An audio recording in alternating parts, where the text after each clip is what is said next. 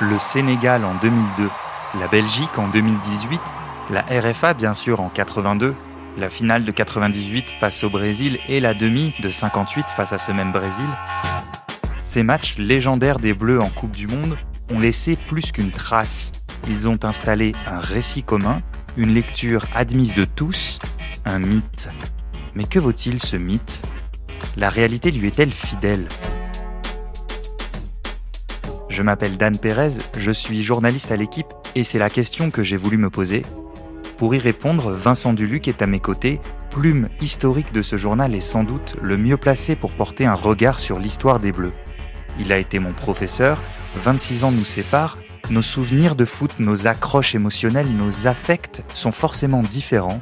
À quel point influe-t-il sur notre vision? Nous avons 5 épisodes pour y répondre. Un match, un épisode pour le voir ou le revoir avec nos yeux d'aujourd'hui, le confronter à nos souvenirs et nos archives, vérifier si la mélancolie a fini par tordre la réalité.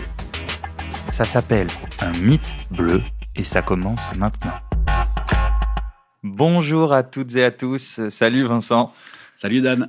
Quatrième épisode aujourd'hui. On ne va pas voyager très loin dans le temps puisqu'on revient quatre ans en arrière, en 2018, pour s'attarder sur la demi-finale France-Belgique le 10 juillet à Saint-Pétersbourg en Russie.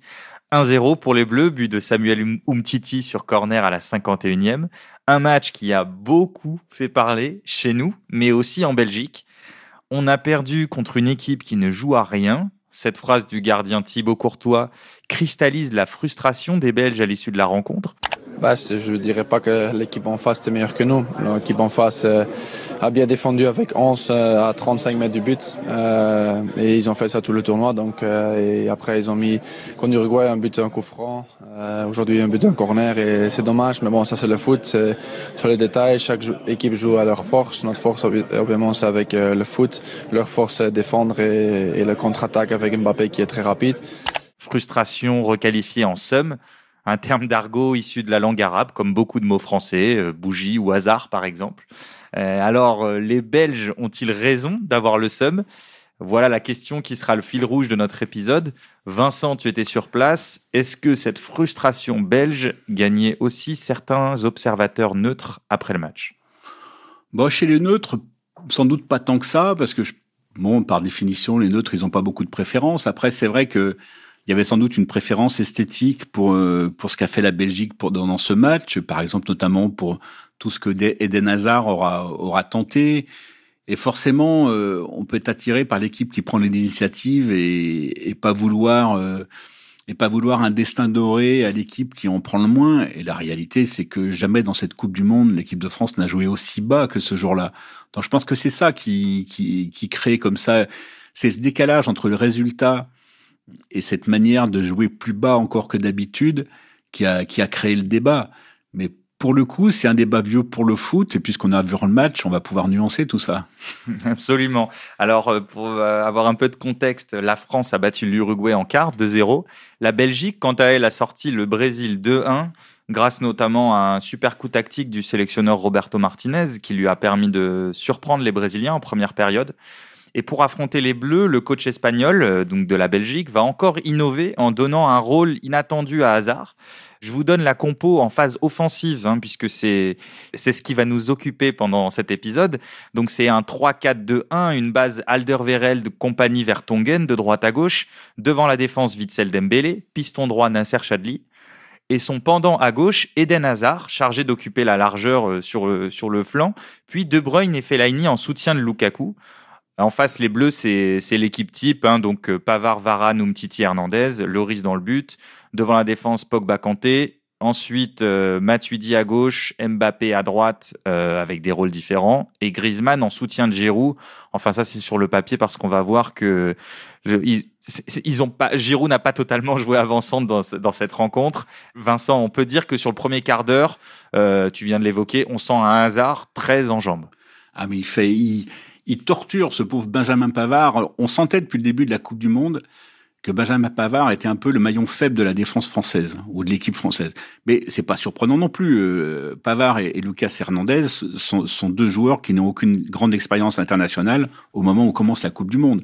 Donc on n'est on n'est pas surpris qu'ils soient en difficulté. Il se trouve que Lucas Hernandez est un, est un combattant fantastique et qui compense certains manques par une agressivité qui donne sans arrêt le ton. Sa première faute dans chaque match, c'est en général, c'est un massacre. Il met un brin comme c'est pas possible. Il se dit à chaque fois, comme c'est la première, l'arbitre dira rien et au moins tout le monde aura compris. Et en général, ça marche. C'est un peu l'école Simeone, comme Voilà, exactement. Mais et puis et puis c'est sa culture espagnole euh, profonde parce que c'est vraiment sa culture. Pavard, c'est un peu différent. Et Pavard, il n'arrive pas à l'attraper De Bruyne. Alors euh, effectivement, Euh, Hazard. pardon. Alors effectivement, ils sont parfois deux, ils sont parfois deux dans son couloir et il n'est pas il est pas très soutenu par Mbappé ou, ou, ou par les replacements de Griezmann. Mais mais n'empêche que c'est c'est une une torture. euh, Ouais, en fait, la trouvaille de, de Roberto Martinez, enfin, en tout cas, le, le- le- le joli coup, c'est que Hazard joue a beaucoup de 1 contre 1 à jouer face à Pavard. Effectivement, le- comment dire, le rapport de force est très déséquilibré. Donc déjà, tu l'as dit, c'est le côté de Mbappé, qui est le joueur Mm. français. Donc Mbappé joue à droite hein, à cette époque, hein, Mm. euh, au cas où on l'aurait oublié. Le joueur français qui défend le moins, qui est même déchargé de défendre hein, pour pouvoir être encore plus menaçant en contre.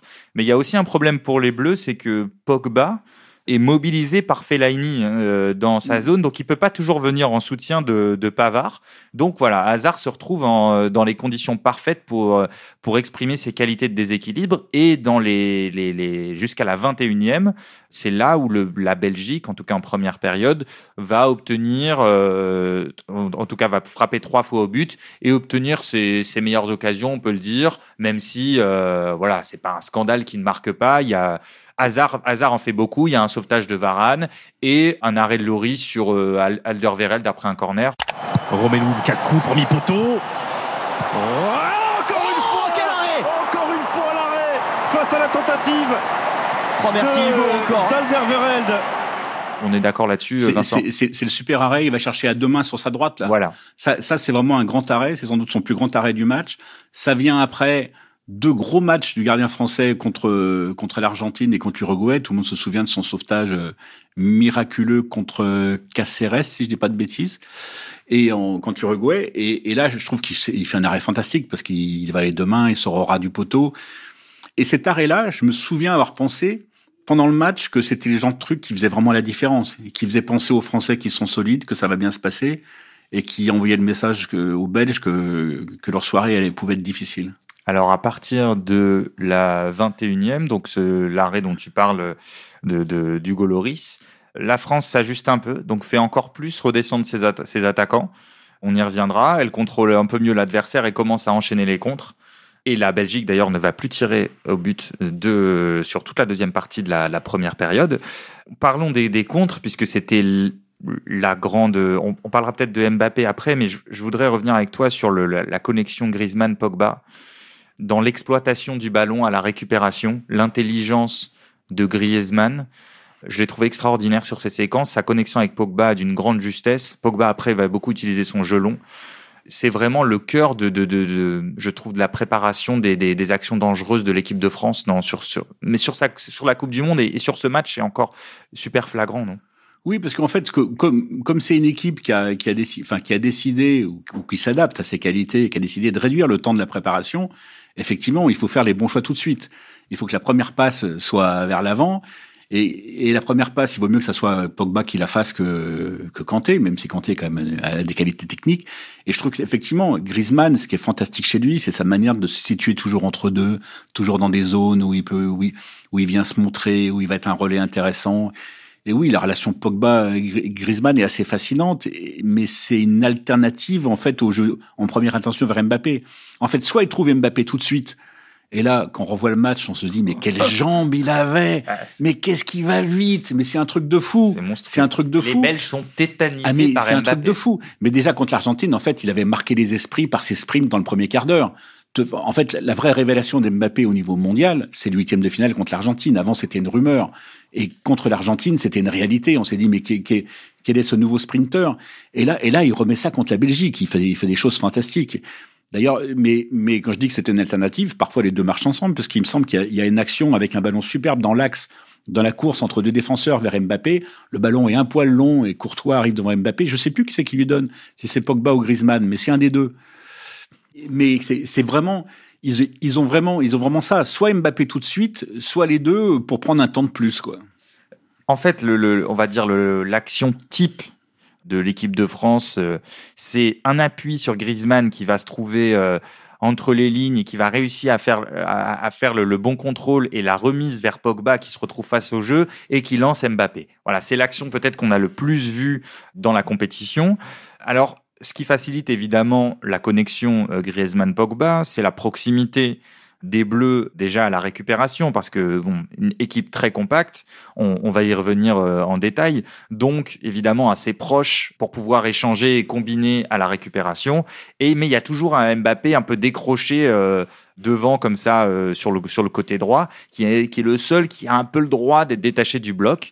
Et je disais, les défenseurs belges sont tétanisés par lui déjà parce qu'il a du feu dans les jambes, voilà, très rapide. Ils reculent très en amont des actions. On sent qu'ils prennent de la marge, de la marge. Et, et, à des moments, ils se mettent à 2, 3 ou 4 sur lui. Il y a une action qui est alors fascinante euh, parce qu'on a rarement vu ça. C'est à la 39e, je sais pas si tu te souviens, mais il est sur le côté, mm. il attire quatre Belges. Il y a donc il y a, il y a quatre joueurs belges qui arrivent et qui sont.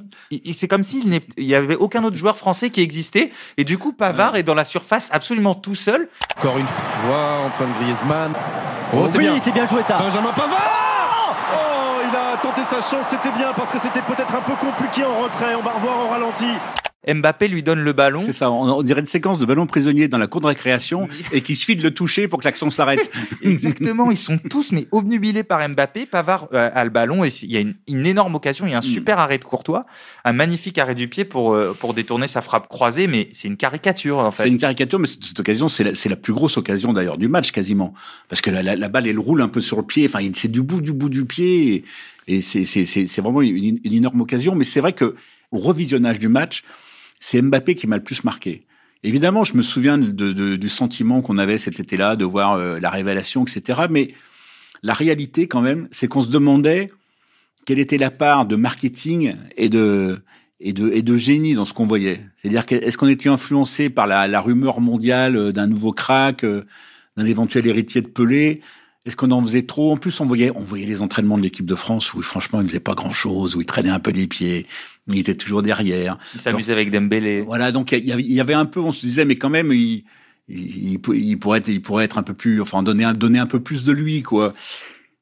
Et, et quand on voit ce match, on se dit, mais mon Dieu, mais quel joueur déjà mais il, avait, il avait mal au dos. Il avait mal au dos. Et on se dit, mais quel joueur à 19 ans? Parce qu'on va en reparler sur la deuxième mi-temps. Mais il a un haut de geste en plus incroyable. Il y avait pas, c'est, c'est, pas un coureur à pied, quoi. Il a un haut de geste de footballeur complètement dingue dans un contexte pareil. Alors, on a parlé de l'occasion de Pavard. À la mi-temps, nous en sommes à 11 tirs à 3 pour les Bleus. Oui, oui, vous avez bien entendu, hein. 11 tirs à 3 pour les Bleus dont un 8 à 0 à partir de la 22e minute. Et ce ne sont pas que des tirs improbables. On a parlé de l'occasion de Pavard. Giroud est pas super, euh, pas super adroit. Mais, mais, mais il sortait de 700 minutes sans un tir cadré. Hein. Voilà. Mais, alors on va dire, euh, comment dire, à sa décharge, contrairement à Guy Varche, parce qu'on a parfois comparé les deux, Giroud sur le plan défensif, alors, on, peut dire que euh, peut-être que certains de ses efforts sur le plan défensif lui coûtent un peu devant le but, même si on va pas justifier euh, sa maladresse uniquement avec ça, mais c'est quand même un paramètre à prendre en compte parce que pour le coup, sur ce match, il est sans cesse concerné par le plan de jeu des Bleus et par l'aspect défensif. Oui, Vincent, je te vois. Non, mais, non, mais en fait, je, je suis à moitié d'accord parce qu'il y a une moitié de son jeu défensif qui est une moitié très visible parce que c'est le joueur libre sur tous les coups de pied arrêtés. Donc ça, c'est quelque chose qu'on voit beaucoup, mais qui, qui, est, qui, est, qui est vraiment son rôle et, la définition de son rôle. Donc, euh, mais, mais oui, oui, bien sûr. Après, je trouve que dans le jeu, il est pas mauvais. Il se déplace bien. Il joue bien avec les autres. Il y a une action en deuxième mi-temps où, sa, prise... pas Guy non, euh, où, sa, où, sa, prise de balle est magnifique et après il écrase un peu sa, sa, sa frappe du droit je crois que c'est sur un ballon de Mbappé, je ne sais plus exactement. Mais il, fait des choses dans le beau tempo. Il lui manque à chaque fois, aller un dixième, un petit truc, et, et il manque pas grand-chose pour, pour que ça passe. Mais il justifie en fait de rester quand même dans l'équipe au nom de, de, de, ce qu'il lui apporte. Alors, donc, on, on l'a dit, 11 tirs à 3 pour les Bleus. Donc, c'est quand même énorme. Si on si, on, si notre fil rouge, c'est euh, est-ce que en fait euh, c'est un hold-up ou un scandale, en tout cas à la mi-temps, on peut se dire que c'est plutôt et très logiquement les Bleus qui au point mènent. En tout cas, euh, c'est difficilement contestable. Oui, on est d'accord. Hein, on est d'accord. C'est juste l'écart entre les entre les tirs qui sont pour les Français et la possession qui est pour les Belges, qui, qui en fait qui nourrissent ce débat-là. Et, exactement. Deuxième période, très tôt, donc après cinq minutes de jeu, le but d'Umtiti sur corner, Umtiti qui marque pas souvent sur corner. Il en suffira d'une. et il en suffira d'une avec Samuel Umtiti qui vient couper ce corner au premier poteau. Les Bleus mènent à zéro dès le début de la seconde période.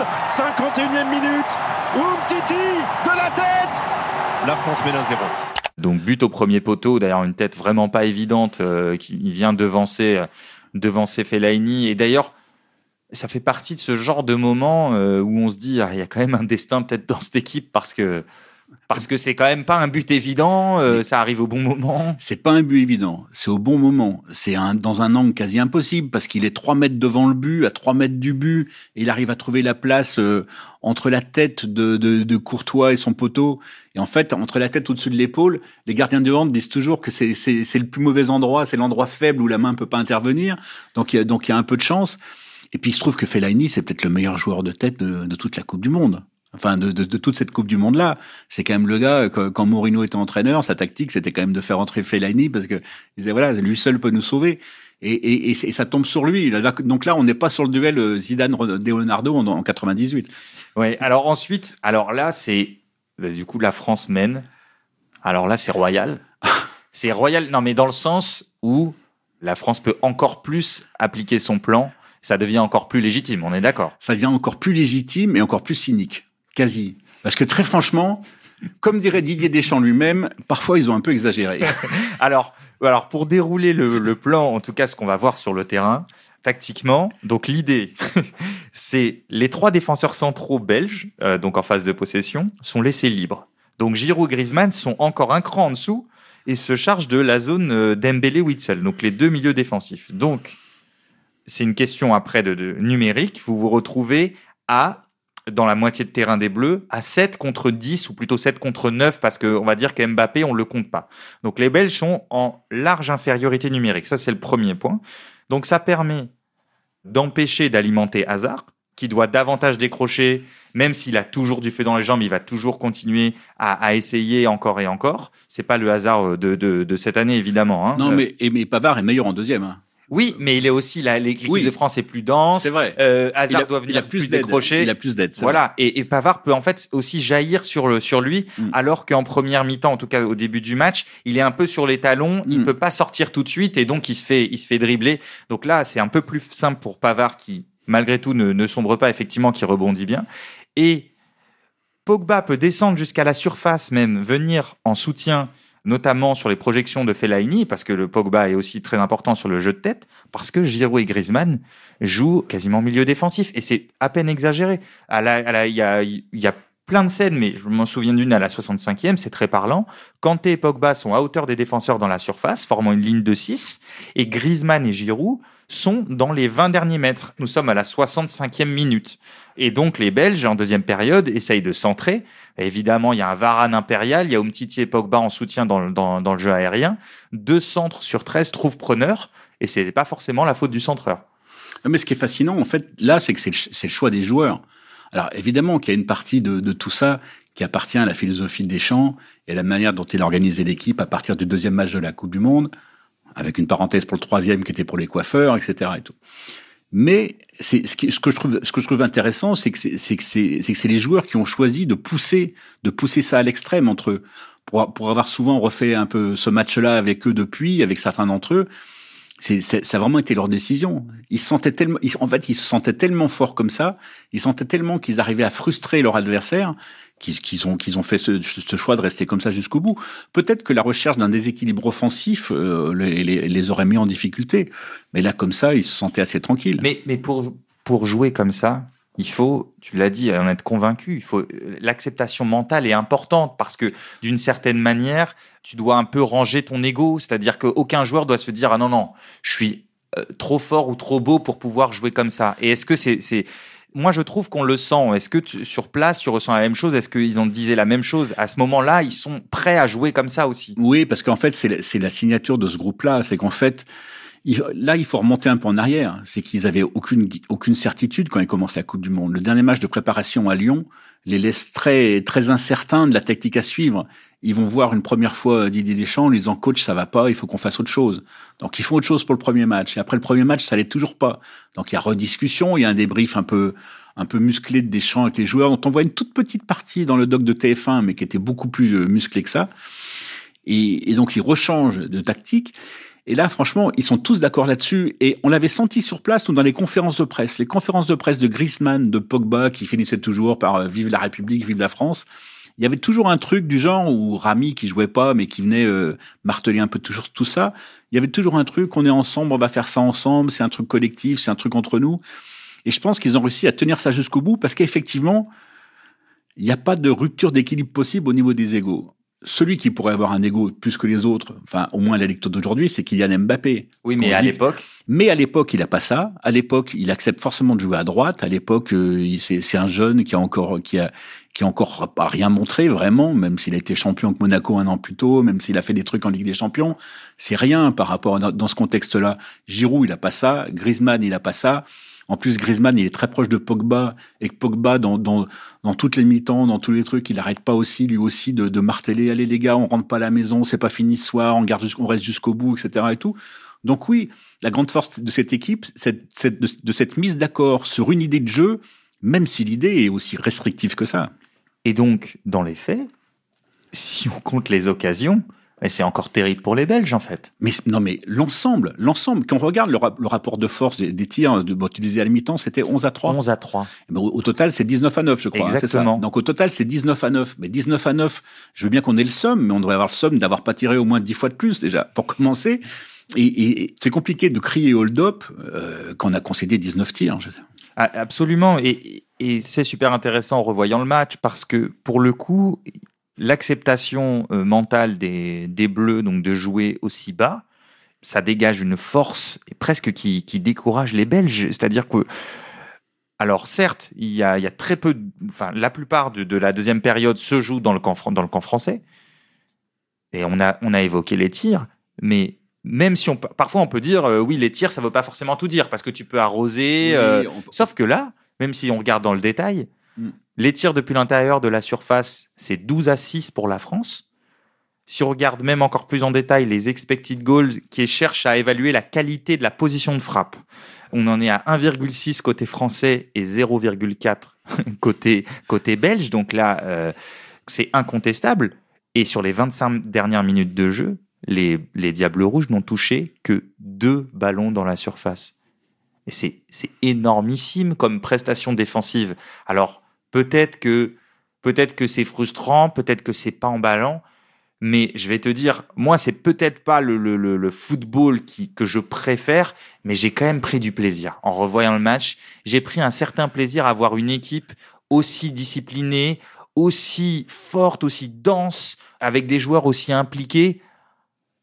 Il y a, quand même quelque chose, euh, là, on joue au foot quand même aussi, là. Absolument. En fait, on se dit, et en le revoyant, parce que sur place, sur place, on, est, on, peut, on peut être un peu touché par la, par la rumeur autour, effectivement, par des confrères qui disent oh, quand même, c'est tout le monde derrière, c'est pas du foot, c'est pas ça le foot français, c'est pas ça les, les générations d'avant quand même à montrer autre chose. Mais d'abord, c'est une vraie équipe. Et puis, la, bon, la réalité, c'est que si c'était Simeone qui avait, qui avait été entraîneur de cette équipe, on aurait dit quel management, quelle stratégie, etc. Donc là, il y a, y, a y a une légère petite injustice historique pour Didier Deschamps, que j'ai moi-même entretenu, soyons clairs.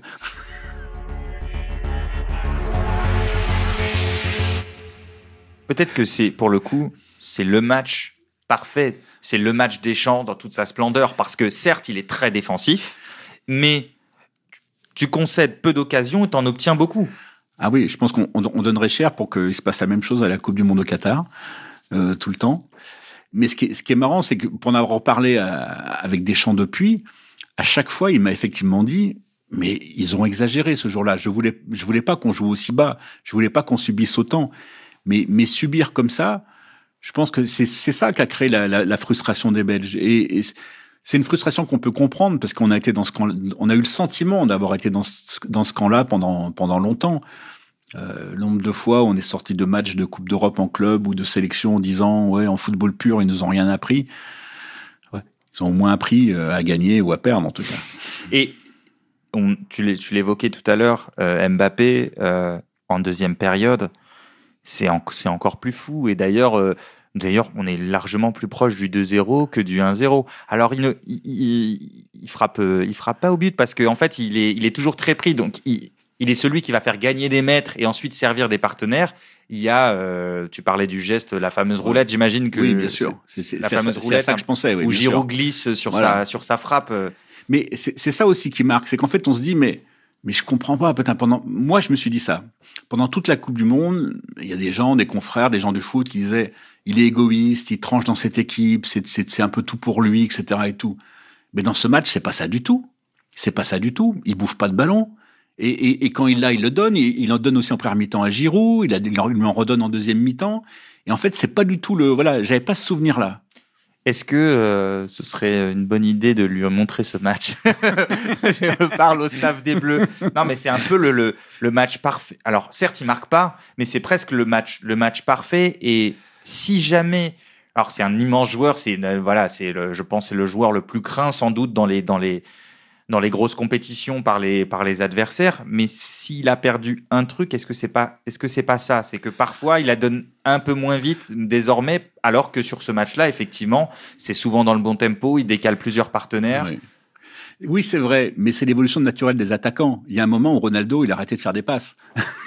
donc, donc c'est quelque chose qui est, qui est assez naturel peut-être l'autre message que ça peut nous envoyer de revoir le match avec ce et, de, et de, découvrir ce que vraiment a fait Mbappé, c'est qu'il y a peut-être un écart entre la manière dont on l'attend et dont on le juge et dont on le juge a priori et ce qu'il fait sur le terrain. Je trouve que parfois on l'oublie un peu et que et qu'on le rend coupable a priori de certaines intentions qui peuvent être égoïstes, alors que si on fait juste le bilan de ce qu'il donne à l'équipe, ça reste toujours énorme et, surtout aujourd'hui, il donne autre chose. Il est capable aujourd'hui d'assumer une responsabilité de buteur qu'il n'était pas complètement capable d'assumer à ce moment-là.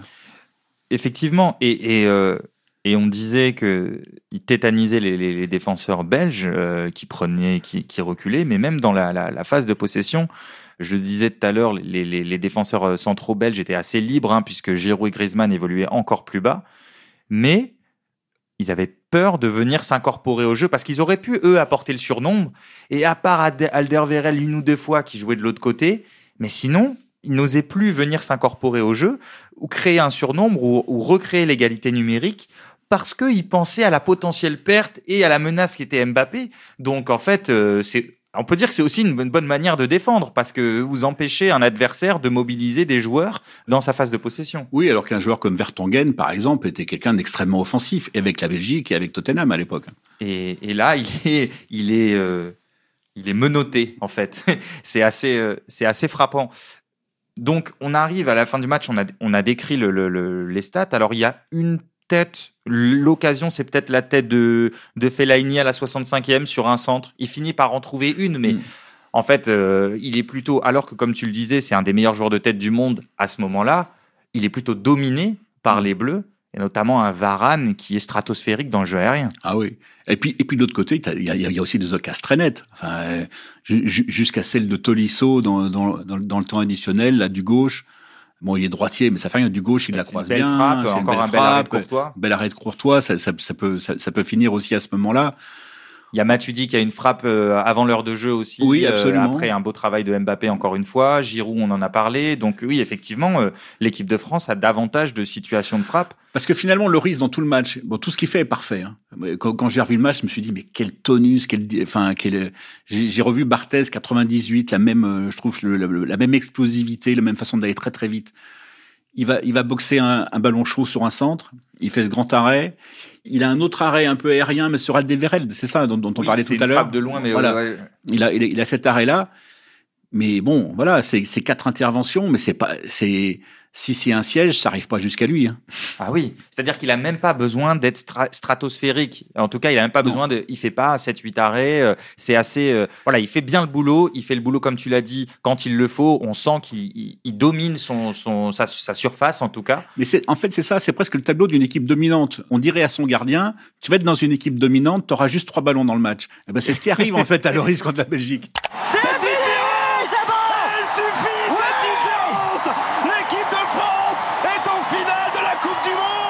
Et donc, si on, reprend la, la de Courtois, dont je parlais au début, qui dit la France n'a joué à rien, tu en penses quoi? Déjà, j'encouragerais toujours les joueurs à dire ce qu'ils pensent après un match. Je trouve ça, d'abord, c'est fondamental pour notre métier. c'est important qu'ils disent ce qu'ils pensent. Et puis, au moins, c'est révélateur de quelque chose. Je préfère ça à un gros mensonge ou, un truc politiquement correct. Euh, voilà, je, préfère ça à un mensonge. Après, évidemment, je, je trouve qu'il y a un écart. Je trouve qu'il n'a pas été lucide. Mais en même temps, ils ont été si peu lucides pendant une heure et demie qu'il n'y a pas de raison qu'ils le soient un quart d'heure plus tard.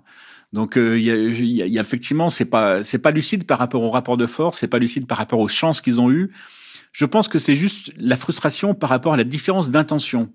C'est-à-dire qu'effectivement les Belges ont eu toutes les intentions et, les Français ils en ont eu d'autres, mais effectivement pas les mêmes. Et, en mais... fait, il pose. Pour moi, il se trompe évidemment. Il n'est ouais. pas lucide parce qu'il en plus il est à chaud. Mais la seule question qui vaille et éventuellement que cette déclaration euh, pose sur la table, c'est la question du style au final. Mmh.